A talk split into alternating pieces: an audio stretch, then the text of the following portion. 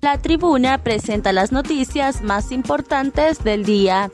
A continuación, le brindamos las cinco noticias más relevantes de este viernes 13 de octubre del 2023. Suspenden cesáreas en Hospital San Felipe.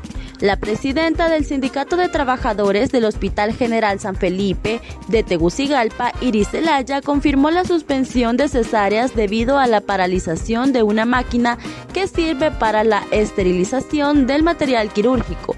Comentó que el ingeniero encargado apagó la máquina como una forma de presión por salarios atrasados y solo él la puede volver a encender, ya que requiere una clave explicó que la máquina se compró a través de compras directas y no se ha querido capacitar a nadie más que el, actual encargado de ese lugar. Entre otras noticias, combustibles bajarán más de 3 lempiras a partir de lunes. A partir del lunes 16 al 22 de octubre, los precios de los combustibles registrarán una rebaja que oscila entre los 1 lempira y más de 3 lempiras en Honduras, según lo informó la Secretaría de Energía. La gasolina super bajará 3.29 lempiras, siendo su nuevo precio 114.19 lempiras a partir del lunes. También la gasolina regular registrará una rebaja de 3.60 lempiras, por lo que su valor será de 100.68 lempiras el galón. Y en el caso del queroseno, su valor será de 94.34 lempiras tras reportar una rebaja de 1.38 lempiras. De igual forma, el diésel bajará 1.6 lempiras y su precio será de 105.69 lempiras, mientras el, e, el GLP doméstico se mantiene congelado en 238.13 lempiras debido al congelamiento anual. No obstante, el GLP vehicular tendrá una rebaja de 0.47 centavos y su nuevo precio será de 44.02 lempiras. Además, Honduras recibe resolución de Consejo de Derechos Humanos. La resolución presentada por Honduras contó con el apoyo unánime e inequívoco de varias de varios países, entre otros.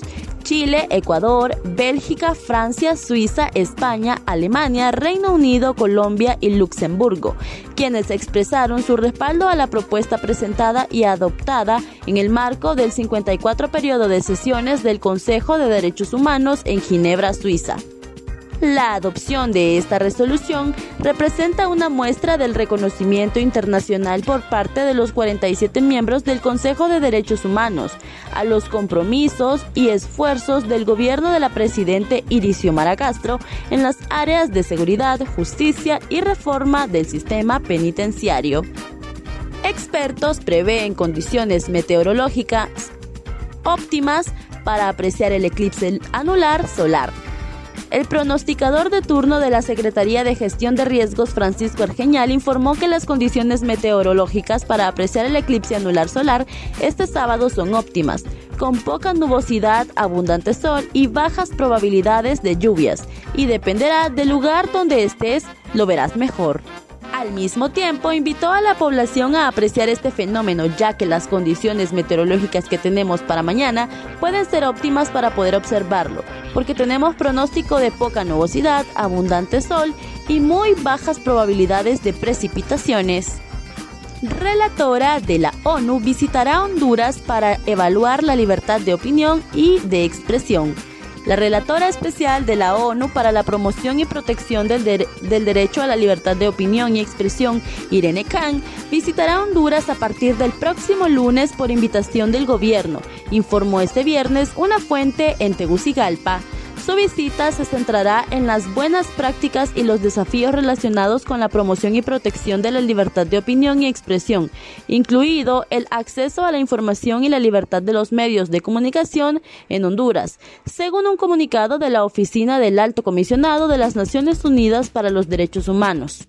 Está previsto que la relatora se una con las autoridades a nivel de gobierno y con representantes de la sociedad civil en visitas que realizará a las localidades de Tegucigalpa, La Ceiba y San Pedro Sula.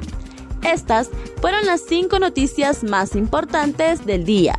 Para conocer más detalles ingresa a nuestra página web www.latribuna.hn. Muchas gracias por tu atención y feliz fin de semana te desea el equipo de Diario La Tribuna.